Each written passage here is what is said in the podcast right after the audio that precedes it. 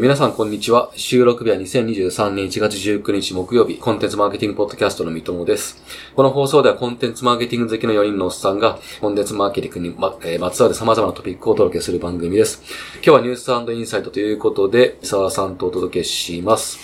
今日のトピックはですね、アベマ藤田新社長最高にうまくいったのかなり上、えワールドカップのアベマ TV の話題ですね。あと、えー英語圏の書籍に見るチャット GPT の活用方法の2本で、えーお送りいたします。えーと、じゃあ、カラスの。え？カラスの。めっちゃ入り、入りました。はい、入るか。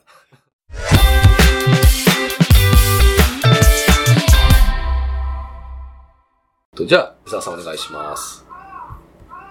メディアで言うとスポーツ報知ですね。これは昨年の12月の22日。なので、あの、ワールドカップがすぐ終わった後に出た藤田社長のインタビュー記事になります。はいはいはい。タイトルとしては先ほど三友さんからもありましたけど、まあ、藤田社長最高にうまくいったのかなり上。4年後もやるつもり。無料もちろん。で、どんなことが書かれているかっていうのはぜひ記事を見てほしいんですけど、もう私がちょっとこれで感じたのは、まあ、いくつかポイントがありまして、ゲーテッドコンテンツっていう観点。はいはい。もう一つがメディアの UI、UX 観点。うんで、三つ目があの配信インフラ。まあ、えっ、と、インフラの話、観点ですね。であとはリスク判断と実行の話。うん。あとはですね、オーディエンスビルディングと定着戦略みたいなところ。はいはいはい。はい。で、あとチャレンジっていうところがもう一個あるかなと思ってて、この中に書かれてて、そのインターネットの限界を知るっていうところが、まああって、主にこの6個ぐらいあるかなと。うん。私の会社でも仲間にこの記事をもとにみんなで語り合おうと言っておきながらそのまま休み入っちゃったんで。あ、でも、あでもそんな盛り上がったんですね、この記事で。いや違う違う、僕だけ盛り上がっあた。周りの人はきょとんですよ。そう、なんでせっかくなんで、三玉さんとこの記事について、この今言ったようなはい観点で。まあちょっと会話できたらいいなと思ってですね。ああまあ、三沢さんみたいに実際にあのワールドカップアベマで視聴された方は結構こう、なんか来るものがあるんですかね。いや なんでこんな苦労したのかみたいな。そういうことじゃなくて。あ、でも確かにね、あの、私実際そうワールドカップ中も、っていうか今年はイングランドのね、プレミアリーグっていうのを、そのアベマが無料でいくつかの試合を配信するっていうので、もう今年結構すごい見てるんですけど、確かに。見てるからこそ、うん、うん来るのもあるかもしれない、確かに。だから、会社の仲間もあんまりだった。いや、僕なんかあの、アベマでは見てなかったんですけど、この記事見ると、追っかけ再生とか、アーカイブとか、マルチアングル映像、はいはいはい。倍速再生とかって、まあなんかそれぞれなんだか、うんうんうん。なんなんだかはもちろんわかりますけど、だそれをなんかサッカーの試合を見たときにどう体感できるかっていうのは、ちょっと見て、体験してないんで、そこなんかどんな感じなのかなっていうのは結構気になりましたね。はい。これだって私がさっき挙げたいくつかのポイントの二つ目のそのメディアの UI、UX っていうところなんですけど、これと、あとまあ、インターネットの限界みたいなところなんですけど、まあまさにあれですね、急になんか動画から記事系のメディアの話になっちゃいますけど、そのブログ系のメディア、そのちゃんと皆さん UI、UX のところまで考えてますかっていう、マーケターとして。う。ん。マーケターとしてというか、そこの、えっ、と、責任者として、はいはいはい。そこまで考えてチャレンジしてますかっていうところが一つうん。あると思うんですよね。で、まさにこの記事の中に書かれていた、今、三友さんが言ってくれたような読者というか視聴者に対してのどういう体験をしてうん。えー欲しいのか、させようと思って今回このワールドカップの権利を獲得して提供して試合が見られるっていうだけじゃなくて、どういうユーザー体験をその UI、UX 的なところでアベマというものがちゃんと提供しようと、もともと考えてきたかっていうところがこの垣間見れて、すげえなと思って、ここまで考えてたんだっていう。えどうですか？考えてます？どういや、そこで自信も、とりあえず記事作ればいいと思ってないですか？そこでまっすぐイエスって言えるからちょっとわかんないですけど。いそうですよね。はいい、や、でもこの、この場合って、ブドウと別にもう、はい。テレビっていう、あの、ゲーテッドコンテンツじゃなくて、オープンコンテンツがもうあるので、で、で、なんかもうそこがみんなのなんか刷り込みというか、きに認知の基本になってると思うんで、テレビだとこうなのに、アベマだとこんな視聴ができるっていうのがないと成立しないと思うんで、やっぱそこがどういう感動ね。で、多分そういうふいい経験をした人が多分いっぱいいると思うんですよね、この記事見る限りでも。はないなので、はいオーディエンスとてして定着してる人も一定数いるしっていうふうに想像してるので、うんいや、なんかそれが、うんあ、そうだった、うんそれどんな体験だったのかなっていうのなんかすごいちょっと気になりますね、なんか。そうなんですよ。すごい私もこの辺の、もう映像のクオリティがめちゃめちゃ高くて、あと自分でこの画面を見ながらカメラのアングル切り替えられるんですね。あ、はいはいはい。マルチアングル映像。のとか、もうなんか、それ会社でも、ワールドカップ中って、その同僚と、あの試合見ましたとかっていう言いつつも、何人かが、アベマのその映像体験すごいっすよねって、友達から言ってた。え友達とか同僚か。はいはいはい。いや、だから自分もすごいなと思ってたんで、まあ、そういう体験、感動を覚えた人何人もいるんじゃないかなと。思いました。ちょっともう二つぐらいなんですけど、一、つは、インターネットの限界を知るってちょっと言ったんですけど、彼らがいろんなこう、インフラでたくさんのトラフィックを耐えられるのを、えーインフラ構築したんですけど、まあそれでも落ちなかったと。うんでも決勝のトーナメントに入ってからの1試合目、あらかじめ落ちそうな予測が立ってたんで、うん自ら告知してたんですよね。ああの一度アクセスしていて、何かこう、止めてしまうともう次入れない可能性がありますみたいな。そうやってリスク管理をるほど、なるほど。あらかじめしてたりとか、まあその辺ちゃんと予測してたっていうのも大事なんですけど、で、その後、まあそれはそれで、私も実は最後 PK 戦にあ、なって。ちょっと画面を、画面をちょっと横にした時に一瞬切れちゃったらもう入れなくなっちゃった。え、そのよ横に、横にしただけで切れちゃうんですか？そうえ、そうなんです。ちょっと画面が切り替わると接続し直すんですよああ、なるほどで。それで、最後 PK が見れなくて、辛すぎますね。や。っちまったと思ったんですけど、そう辛かったんですけど、クロアチア戦とかですか？そう、クロアチア戦あ、の戦で。辛すぎますね。で、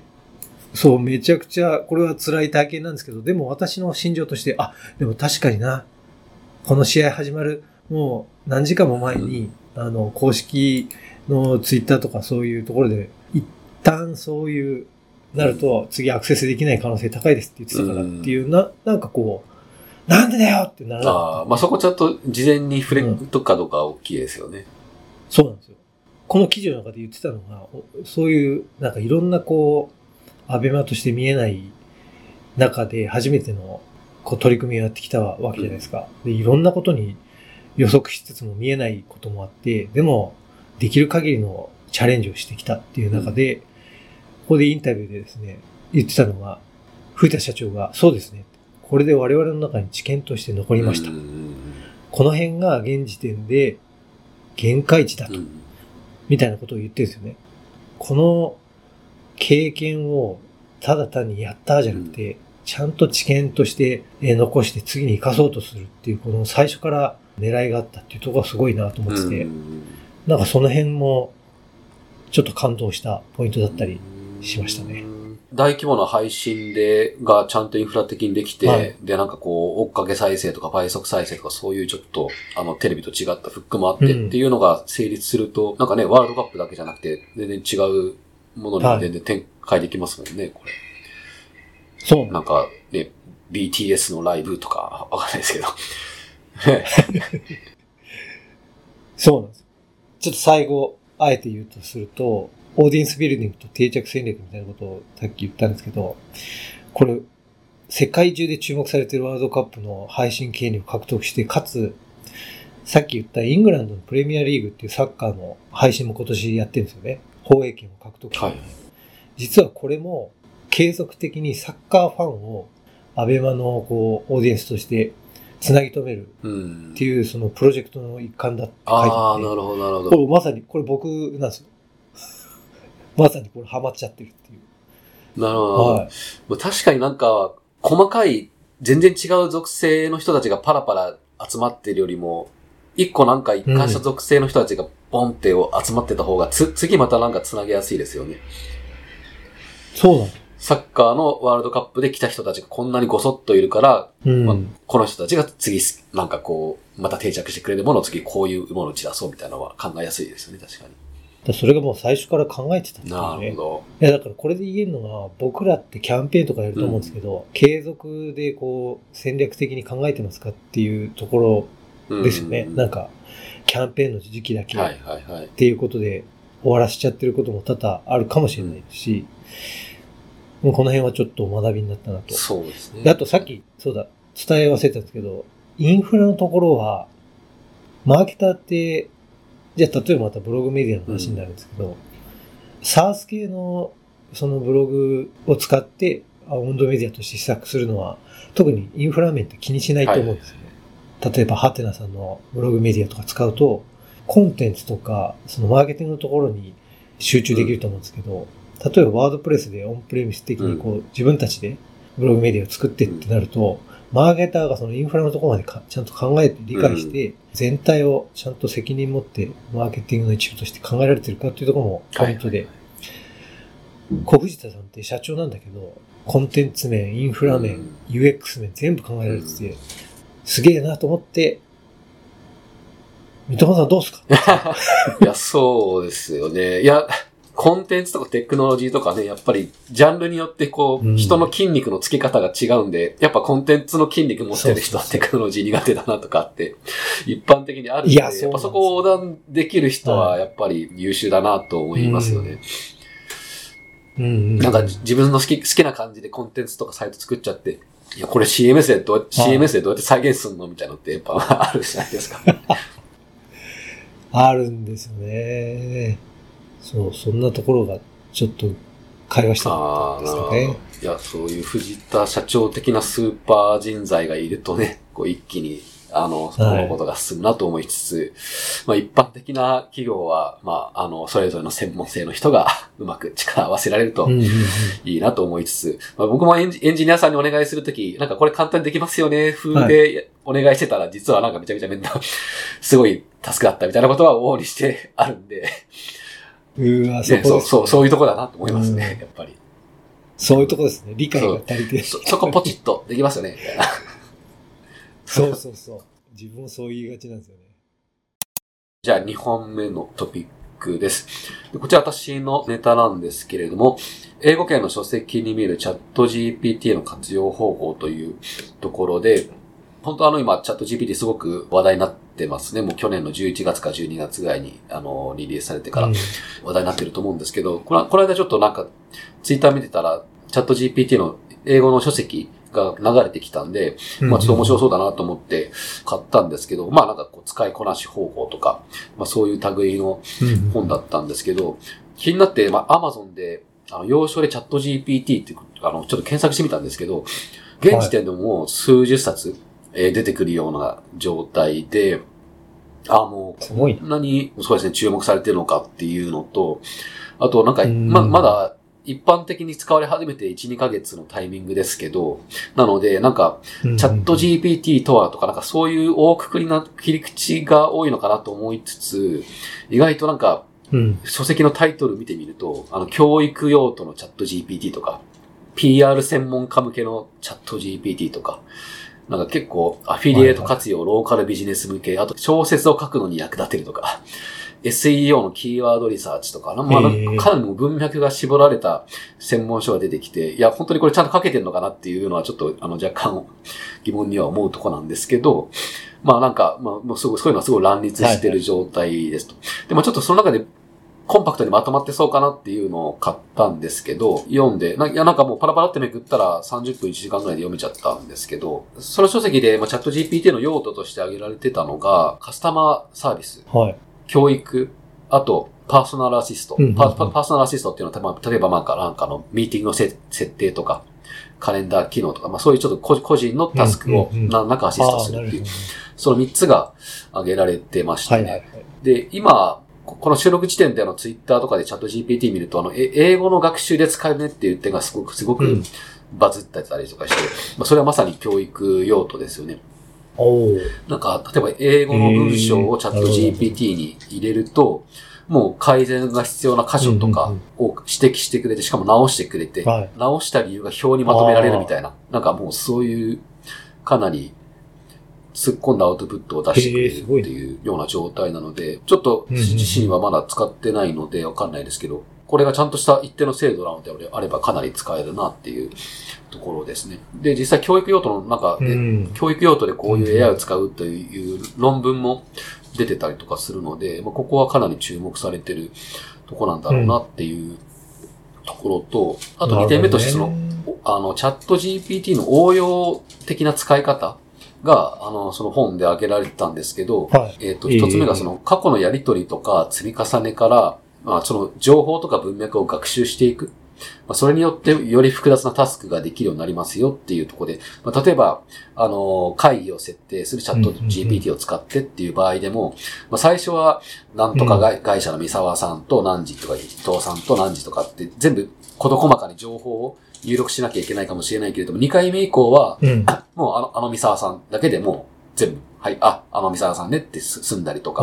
まあ、そういう文脈を学習させていくことができる。より、それによって、まあ、ツールとしてより洗練されていくとか。あと、まあ、それと同じ要領かもしれないですけど、まあ、自分の産業とかテーマごとにもカスタマイズできたりとか、つまりその学習データを与えたり、あの、お重み付けのパラメータを調整することで、まあ、その回答内容だったり、その時に使う用語だったりを、まあ、より洗練させられるよっていうのが書いてあったんですよね。うん。で、まあ、そうだとすると、でい今ってなんかこうチャット GPT の話題のなり方って、もうこう、こう聞くとこういう回答が出てくるよっていう感うんうんじですけど、それってまあ、Google の検索と同じでみんな同じツールにこうアクセスできる。誰が使ってもまあ Google の検索って同じだと思うんですけど、まあ、チャット GPT の場合はもう自分たちのデータがあれば、まあどんどんカスタマイズができるっていうところがなんか大きく違うと思うので、多分ね。今後はうん。こう、こういう風にカスタマイズ学習させたらこんな風に使えたよっていうところもなんかもう、もしこの話にそうとすると、よりなんかはい話。題になってくるのかなっていう気はしましたね。これ前回も、この一個前のやつでも会話しましたけど、自分たちの読者 AI として育てるみたいな話したじゃないですか。確かに、今の話題のやり方って、例えば広告コピーの作成してくれるとか、人間書いた記事の構成してくれるとか、まあ、商品説明文の作成してくれるとか、まあなんかそういうのが確かに多いなと思ってたんですけど、そこはなんかほんのできることの、まあ氷山の一角っていうか、もう本当に表面的なところで、本当に重要なのは、本当のうん。パーソナルアシスタント的な、カスタマイズというか、育成っていうのがポイントになってきそうだなって今ちょっと聞いてて。いや、もしこれがカスタマイズとか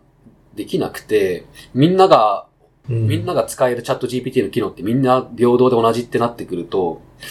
なんかまた、なんかこれってさ、うん。どこまで差別化につながるのかなっていう思うのもあって、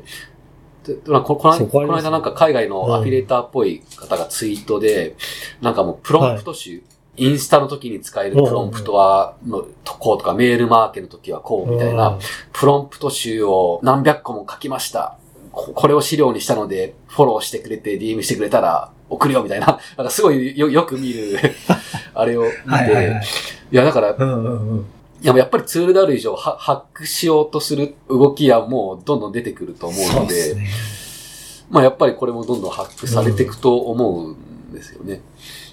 だから結局最適解というか、うんまあみんな結局こういう風に使って、ああの、あのアウトプットもこういう風にのがなりがちみたいなのって、なんかこう集約されてくる部分ももしかしたらうんうんうん出てくるとすると、そこはチャット GPT の運用の仕方で差別化するのか、もしくはもうチャット GPT そのものをカスタマイズして差別化するのかっていう、そういう話になってくるのかなっていうのは。思いましたね。うんうんうん。いや、そうですね。なんかこの本にもなんかそのリスリスクというか、なんていうんですかね、懸念点みたいなのはあったりしました？そのつこの使い方とそして。こまではそうですね、書かれてはいなかったんですが、もう本当に、あもうこの本で言うと、あの、多分、大急ぎでまとめましたみたいなちょっと感じもあるんで、そこまで深い議論はされてないんですけど、まあ、この著者にとっては、話題のものを早くまとめて早く出すことが。今これ出てる数冊ぐらいの本全部そうじゃないですかね、これ。よく、うん、よくまとめたな。いやー、なるほどな。うんうんうん。いや、でもちゃんと、三笘さんもこう、すごいなといつも思うんですけど、本からちゃんと情報インプットしようとするっていうそのスタンスがいいですよね。僕とか、なんていうの、ネットリサーチというか、しちゃって済ましちゃいますけど、もうチャット GPT で本行くかっていうのは、いや、三笘さんすげえな。活字中毒なんで。なるほど。いや、でもなんか本本で理論武装した後に、あの、ツイッターの、なんかあのちょっとカオス的な情報を見ると、自分の中で整理し、うん、なんかして見れてる感を感じれて、ちょっと安心するっていう意味ではありますかね。あ、これは、はいはいはい、あれで言う、あれね、みたいな。用途で言う、三つの用途のうちのこれ、これのこと言ってるのね、みたいな感じで。なるほど。へえ。な、流されずに見れる安心感みたいのを、なんかこう、わかんないですけど、流されてるかもしれないですけど。いやいやいや。そういう書籍のその使い方してるんですそうですね。体系的な何かこう、話題なものとか、まあ今自分が気になってるテーマを本を読むことによって、その捉え方のフレームワークというか、型をインストールしてから、そうするとこう、今まさに言ったソーシャルとかいろんなニュースとかを見ても、その型にはめてこう理解しやすくなるそうですね。だから今ツイッターであの英語学習でチャット GPT 使えるっていう話も、いやなんかそれが本当にど真ん中の話、うん、チャット GPT の使い方としてど真ん中の話なのか、ちょっと重箱の罪、罪ついてる話なのかもちょっと全然わかんなかったので、でもまあなんか、書籍とか見てみると、いや、教育って本当に、あの、一個大きいところなんだよっていうところが、あの、コンセプトとして挙げられたりすると、うんうん、まあなんかそ、そういう理解の仕方になってきますし、うん、まあちょっとまだ自分が、あの、ちゃんと触れられてないっていうのが大きいのかもしれないですけど。なるほどね。じゃあなんかよく、新しい領域学びたかったら、本を、同じテーマのやつを3冊とか5冊とか、まずよ読みましょうみたいなことを何人か言ってますけど、それと一緒安心感がこう、これだけ、そうそうそう。あ、これ、あ、これの、あ、この時のこの話ね、みたいな。なるほどな勉強にチャット GPT とか、まだ、まだ触られてないですか？チャット GPT はあれですね、仕事では使ってないですけど、遊びで、遊びっていうか仕事中に。本当ですか？はい。やったりしてますね。あ、なるほど。ちょっと登録乗り遅れたので、今もうあの、はい、キャパシティがフルですっていう表示が出て、あの登録できないんですよ。えー、そうなんですよ。なんか実はあれ結構一回リクエスト送るだけでも実はすげえインフラのコストがかかってるらしく。あ、そうなんですね。はい、だってもう、リリース後1週間で100万人登録したっていうんで、多分、だいぶな数ですよね。なるほどマイ。マイクロソフトがバックにいるから、その辺ちゃんとしてくれてるのかなと、インフラちゃんとしてるのかなと思いつつ、なんか追いついてない感があります、ね。ですね。世の中が、世界中の人が今注目してるからもう、もう、さっきのあれじゃないですか、アベマとは違って読み切れなかったんじゃないですかそのアクセス量というか。読み切れなかった。インフラの。ってことなんですかね。構築が。藤田社長やっぱ優秀だったっていう話ですか、やっぱり。まあ今日はそれにつきます